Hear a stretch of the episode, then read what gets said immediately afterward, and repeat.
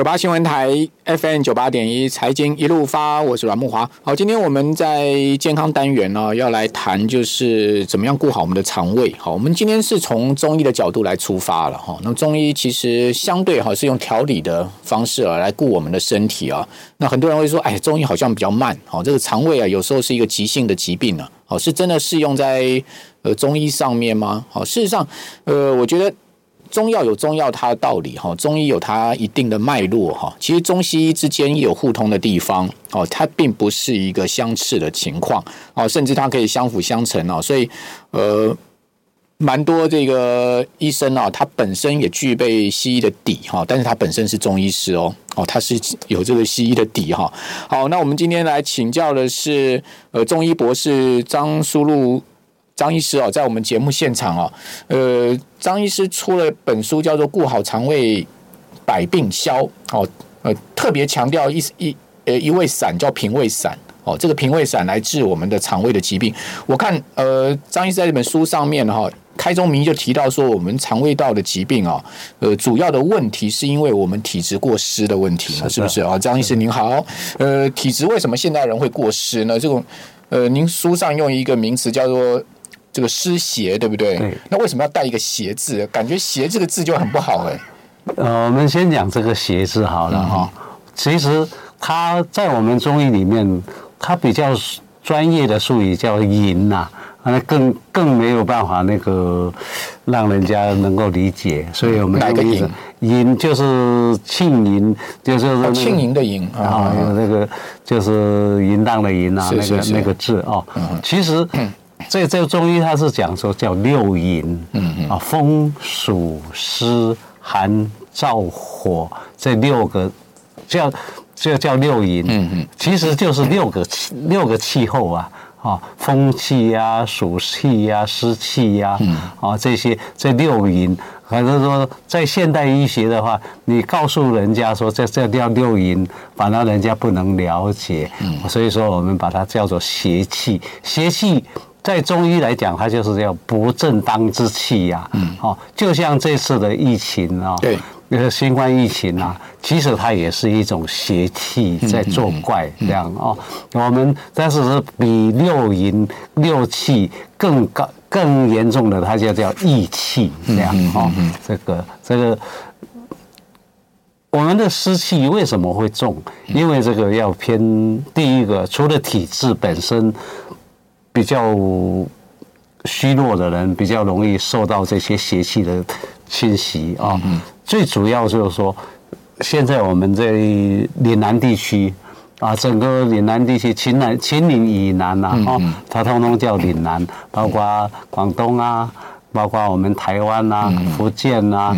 啊，甚至东南亚，它通通都都包含在这个六呃这个岭南的地区，嗯嗯，好，所以这个湿气本身就是气候比较潮湿的地方。嗯，如果说我们身体抵抗力比较差，尤其是像肠胃系统比较差的人，是最容易感受这个湿邪。嗯，是是这样。好，呃，其实跟我们的脾胃的功能有关，对不对？这是的。那因为中医常讲脾胃，脾胃哈，其实脾胃跟呃，西医的这个胃啊，哦，它不见得完全相似的，大致上应该是相同。啊哈，我们中医是要叫脾胃，其实包括大肠、小肠啊。哦，在西医消化道就是。在西医的话，它把各个肝胆。胰脾肠胃啊，这个也是要是它的消化系。嗯，我们中医也直接的，像肝胆啊、肠胃啊、大肠、小肠啊，直接的就会影响你的消化功能。嗯嗯，啊，尤其是比较中医跟西医比较不一样的，它有时候会受受情绪的影响。嗯，这个跟西医就比较。他们不会谈到这个、这个、这个说这肝，比如讲我们中医的肝，肝会影响脾胃的功能。嗯，这个中医的特别的一个术语叫木克土啊。嗯嗯。啊，这个肝它是属木啊。嗯。脾它是属土。嗯。哈，它叫木克土，这个是很很典型的一个我们肠胃的系统的一个病变。啊，它会受到这个。情绪，也就是肝的影响。这样、嗯、好，我们常有一个说法，就是五脏六腑，对不对？是啊，这还是以前我们看啊武侠小说的时候，说一个气功来了啊，这五脏六腑全部被震翻了。好，这个五脏其实呃脾就是五脏之一，好六腑呢胃就是六腑之一，对，对不对，对，对？好，那这脾胃到底它主的功能是什么？然后呃为什么脾胃运作失调，它比较容易生湿病呢？是我们。中医讲说，这个脾，它是主要管运输消化，要把把把胃这样讲了，胃它是主主要是吸收，对。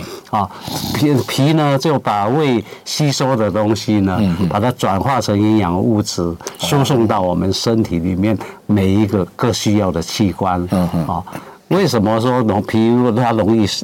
容易受湿邪，因为脾的特性，它就是喜欢比较温燥的地方，嗯，啊，比较喜欢温燥的食物，或者是说那个一些气，包括外来的空气啊，哦，然后呢，脾它比较讨厌这个湿邪，嗯，好的，如果一受湿的时候呢，它的肠胃功能。啊，因为脾胃运化的功能，它就会直接的受它的影响。嗯，这样。好，那怎么样分辨湿邪呢？哦，我湿邪的话，哦，如果说在我们身体里面，我们其实有几个可以辨证的方法。嗯，第一个就是凭我们自我的感觉啊，嗯，肢体的感觉，譬如讲说，诶，每天。早上起来感觉到脸色暗淡暗淡的，嗯，啊油油腻腻的，然后老是提不起精神呐，哦，然后呢我会会感觉到说，哎，一起来感觉到非常的疲倦呐，嗯嗯，啊，然后睡不饱的感觉，老是睡不饱啊，啊，更更更有感觉的就是我们经常会感觉到。会感觉到是都是走不动啊，嗯，困困的，然后一个小腿小腿肚子会会酸酸胀胀的啊，啊，然后呢刷牙的时候会恶心呐，嗯，啊，然后那个那个那我们甚至会会有一些那个。就就是老老是感觉到说你非常疲倦，然后呢，你嗓子里面、喉咙喉咙里面总感觉到有一些、有一些、有一些痰呐，吐吐不干净呐，哈，这个就是自我的感觉。OK，啊，然后呢，我们可以这个再来就可以从我们的大便的形状跟颜色来判别它有没有湿邪。嗯，啊，大便如果是。老是要粘马桶啊，嗯，好，然后擦不干净，会粘马桶，对啊，然后呢，这个要用很多张纸，然后才能够擦得干净啊。嗯然后呢，它的颜色呢总是偏青啊，啊，然后呢，大便是松松散散的，啊，不不不不会成型，甚至水泄的，对对啊，这些都是。从大便的那个形状、颜色可以看，嗯，再来我们可以看我们的舌苔，是，好，舌苔的话，如果是白白厚厚腻腻的，嗯，然后呢，舌舌边总是。有有齿印，而且舌头是胖胖大大的，嗯、舌头颜色一般都偏偏于淡白色的，嗯，这个就是我们身体有湿气呀，嗯，哦，淡白色啊，就是偏白就偏白哈，就是感感觉到说苍白苍白，没有没有营养的那种颜色了啦，啊，好那个缺乏血气的感觉，对对，好，然后呢，其实。看舌头不单只可以看湿气，嗯，也可以看你舌有没有热气啊。哦，那等一下我舌头伸出来给张医师看一下，是是，好，看看我有没有邪气 湿邪啊。这个这个看有没有热气的话，我们可以从舌苔的颜色，嗯。啊，然后呢，舌苔颜色是比较偏黄偏粗糙，嗯。啊，然后呢，那个舌质呢稍微偏红一点，嗯。啊，这个。就是看你身体里身体有没有热气哦，这样好。呃，其实不晓得我们的听众朋友、我们观众朋友有没有啊有经验，就是说吃东西会咬到舌头。是的，如果是吃东西咬到舌头，可能就是刚刚张医师所讲的湿气比较重，对不对？因为它胖胖大大。哎，你说为什么吃东西会咬到舌头，或者咬到你的这个嘴边的肉？哦，就是因为你的舌头变大了嘛。是。所以你舌头变大变胖了，你看。舌头会变大变胖吗？会啊，是。好，你说正常的话，你吃东西的话，你不会咬到舌头啊。可是你的舌头不自主的变大变胖的话，哦，那你就很容易咬到舌头。哦，所以说这就可能是你的体内湿气比较重，对不对？对的，对的。好，那等一下我们在广告期间，我就把我的舌头伸出来给张医师看一下。好，因为我也。以前常常咬到舌头，我就想说奇怪，我吃东西也没很急很快啊，为什么会咬到舌头？后来我就问我朋友啊，你缺 B 群啊，多吃点 B 群呢，哦，这个代谢好一点，你舌头就不会变胖了。好了，这当然是从西方医学的角度，可能我们东方医学的话，就是说。呃，这个体内湿气比较重，对不对？对对对。好，所以听到没有？刚刚张医师讲的很具体哦，你自己去呃看一下你的湿气会不会比较重哦？那个大便啦，哈，然后舌头啦，是哦，那你早上起床的感觉啦，这些都可以呃自我的这个验证哈。对，还有一个。好，那呃，另外食欲也不会不好嘛，哈，对。不对？啊，这个有从我们的食欲里面也可以判别说我们身体有没有湿气啊。比如讲，老是不想吃饭，嗯，哦，不会，一点食欲都提不起来，嗯，啊，稍微吃一点东西就饱，甚至闷会胀，哦，或者然后呢，这种情形哈，也也可以判别说我们身体有没有湿气。好，那至于说有湿气的话，我们要怎么样去化它呢？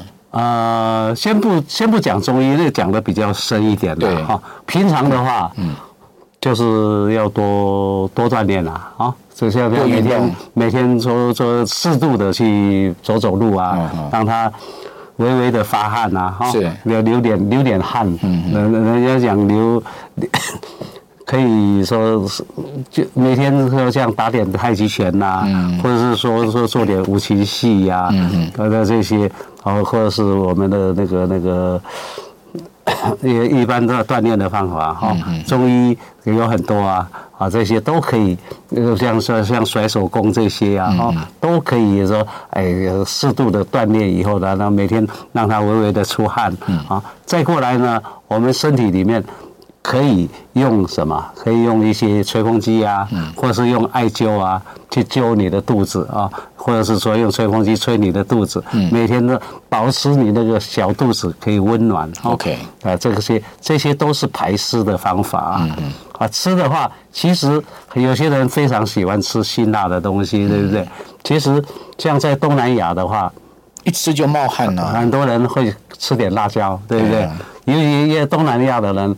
包括岭南地区的人，他都偏重于喜欢吃吃吃点辣椒啊，啊，这些也是可以可以排汗的出汗的一种方法哈。可是说。不要吃太辣，这样好，也不要太酸，不要太辣，微微的酸，微微的辣，反而可以促进食欲，可以排排汗，对，这样好。其实我是很容易流汗的人，我一吃辣哇就满头大汗，哦，可能我体内也是过湿了，所以汗水那么多啊。我们这边先休息一下，等一下回到节目现场。九八新闻台 FM 九八点一财经一路发，我是阮慕华。好，我们节目。呃，来到现场的是中医博士张书禄中医师啊。呃，张医师出了一本书啊，是出色文化出版所出的，叫做《顾好肠胃，百病消》。啊，那很多病其实是啊，我们肠胃所引发的哈，肠胃功能不良所引发。呃，当然，肠胃呢，张医师在这本书里面很重要是讲说，我们现在人呐，大部分体质是过湿的哈，这个湿邪啊。好，使得我们肠胃、脾胃的运作功能就不顺。那脾胃运作功能不顺呢，就会有很多的疾病啊发生出来。那像在这本书，你后面有讲了很多肠胃的疾病哈。呃，这些疾病其实都有对症下药的方法嘛，对不对？是的。好，那我看到这本书里面，您非常推荐一个呃中药的方子啊，叫做平胃散。是的。好，那当然在序里面也有想，也有讲到说。平胃散真的有这么厉害吗？因为它其实药方不多的，对。哦，那加五呃六七味，对不对？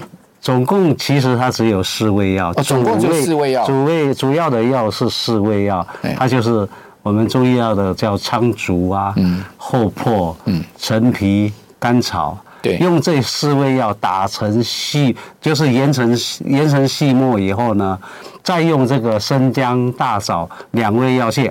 煮汤，煮汤了以后呢，煮熟的药汤再来配送这个药散也好，或者是说用这个用这个生姜大枣水再煮这个平胃散啊，这个效果它就会出来啊。其实我们祛湿的方很多啊，包括刚刚讲的一些食疗啊都有。其实我们是感觉到说这四味药它就是简简单单的。我们讲的小兵立大功啊，最简单不过的一个一个一个药这样。所以你到中药房去说我要抓这个平胃散，他就会帮你抓了。是的。啊，这其实没有，我们要这个在序序文里面开中就有，我们就我有一个配方在里面哈。对。要照着这个这个这上面的比例这样下去下去煮来吃。用水煎服嘛。对对。那书书中序文也有讲到说。平胃散真的那么有用吗？所有的脾胃的病全部都可以用平胃散？那如果说这么有用的话，其他药不都废了？也不能这样讲啊！哈，但是书中是这么说嘛？我我不，我们是说什么就是有事症用是药啊？对，好，大前提你就是要有肠胃肠胃的病变啊，譬如讲恶心啊、呕吐啊。然后呢，泛酸呐、啊，就是喜欢吐酸水啊，肚子胀啊，胃食道逆流，胃食道逆流啊。然后呢，或者胃食道逆流现在是现在的名称了啊。嗯、我们大便老是溏溏的，拉不干净的那些那些情形的话哦，我们就可以试用这个平胃散。前面不是有讲到那个舌质吗？啊，要胖胖大大的，要舌边有齿印的。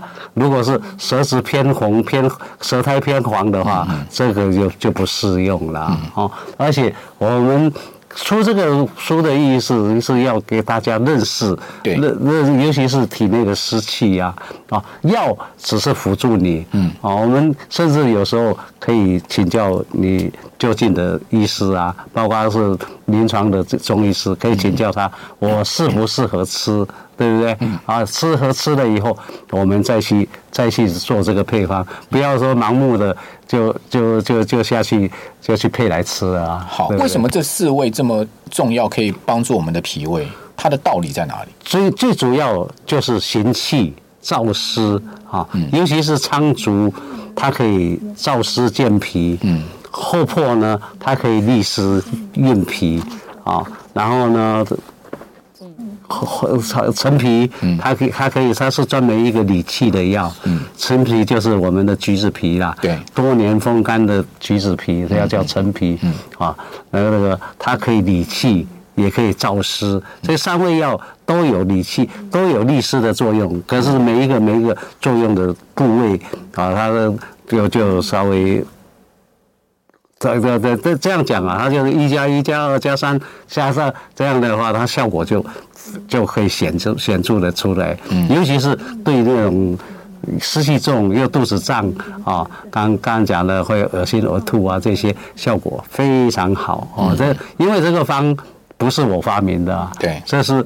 两千年左右，以前宋朝，呃，一千多年了，不到两千年，那个宋朝有一个叫《太平和聚局方》啊，它是那个时候那个朝代的一个要点啊，这里面。就有这么一个方剂，就传下来了。我们是感觉到说它非常好用，所以说我们就一直在这临床上做它的实证，做一下一一些的研究。确实是，你看，然后我们在书里面，你呃网罗了大概有几十种病例啊，都非常，只要针对湿气重的。也也也并发的各种症状的话，哎，搭配下去效果都非常好，好是这样。那我们照您书中这个平胃散的方子去抓药哈，然后要水煎，那就要怎么服用呢？我们其实你如果一天要服用几次？一天一般我们只要现在属于最简单的啦。我书里面序文我有提到哦，所以就是说，嗯，我们只要把这这些这四味药，甚至叫叫六味药了啊，生姜。大枣加进去叫叫六味药一起，实际其实最简单的用保我们保保温杯。保温杯把它开水冲了，嗯像泡茶一样冲出味道来就可以。其实也不见得一定要水煎，对对，水煎现在很麻烦呐。因为现在现在的社会啊，一般家庭也不容易煮药，对啊，是不是啊？我们就可以用这种方法哈，这是比较简便，所以效果可能会打折一点，可是还是会达到它的效果这样。好，所以就拿您刚刚讲这个配方，然后丢在保温瓶里面。对，然后给它焖一点，对，然后就每天来饮用它，像冲茶一样，像冲茶一样，好，那就很方便了。OK，好，那喝多久会见效？比如我们来讲说胃食道逆流好了，现在很多人都有胃食道逆流。如果如果是胃食道逆流的话，我这这据我的临床感觉哦，对，大概半天一天这他就会，他就会这么快啊？对呀，哦，尤其是尤其是那个脾胃散，啊，现现在你如果不方便买的话，科学现在叫有一个叫科学中药，各个药房都可以买得到这个脾胃散，这样。哦，OK，还有直接直接直接吃吃药粉哈，那更方便啦。啊，我就说大前提，我刚刚还是在强调要要用药以前要去问问。这个咨询一下那个那个中你的临床你认识的中医师也好，或者到诊所去问一下这些医生哈，看适不适合您用这样哈。好，这样。当然，这个你还是最好去中医诊所把个脉，对，察言观色一下。对对。好，比如说今天听了我们节目就冲去药房，呃，我抓一。平胃散，然后呢，自己就这样喝了，对不对？那其实还是给中医师看一下会比较好。那当然了哈。我们我刚刚讲的出这本书是要让大家认识这一味药，这样哦。呃，有病的话还是要看医生啊，对不对？哦，对啊，不然的话大家都是呃自己成仙了嘛，对不对？好，那我们常讲说一些急性病是给西医看的，慢性病给中医看，这个您同意吗？其实不尽然了。哦，好，这个为什么？好。其实人家讲药到病除啊，对。啊，你只要吃对、看对症，嗯，啊，有我我们有很多啊，有很多病例哦，那这个比比就就拿发烧感冒来来讲讲好了，啊，比比西它退烧的效果不会比西药慢，这样有往往我们都是都是一剂一剂药还没有吃完，它整个症状都都缓解了。我们临床有有一个。不是我的病例，是我哥哥张步桃啊，他他有一个有一个老病人，老老年病人呐，他七十七岁，他本身是一个西医生，他一个发烧烧了三四个月，每天到了下午就发烧，老是他自己搞不定，然后呢，他的同行也搞不定他，结果呢，来我们中药有一个小柴胡汤，嗯，啊一一剂药没吃完。整个烧就退了哦，对不对？所以老人家其实中药也蛮好的，对不对？那当然，尤其是 在书里面，在书里面有讲到这个便秘的问题啊。那个便秘，其实我们利用这个消胀气的方法。然后呢，一吃，呃，那那个大便就通了。好，书中还有一个很特殊的案例，是一个黑人，对，这个联合国驻布基纳法索的一个大使哦，这个特别来台湾求医了哈。对对。好，然后呢，吃了这个平胃散之后，他的常年宿疾也解决了。是的。啊所以说这些案例还蛮多的，提供给我们的听众朋友参考。非常谢谢，呃，张叔禄张医师来到我们节目现场，谢谢您，谢谢。